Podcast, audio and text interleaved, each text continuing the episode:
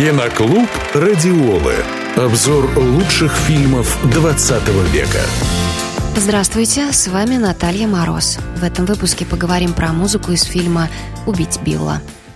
He would always win the fight, bang, bang. He shot me down, bang, bang. I hit the ground, bang, bang. That awful sound, bang, bang.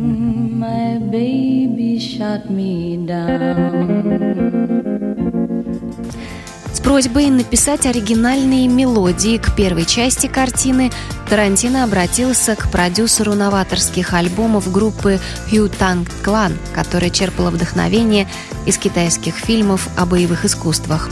Но это лишь малая часть саундтрека.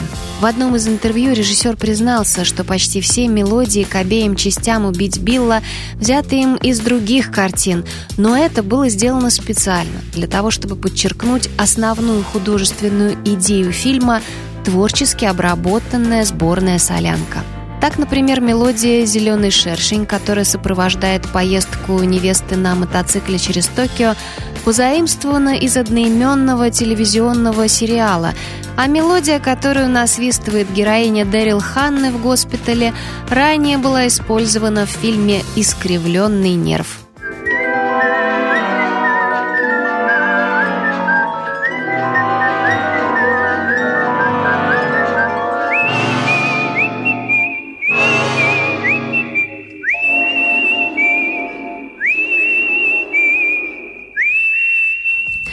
Что касается второй части «Убить Билла», то здесь тоже присутствует оригинальная музыка.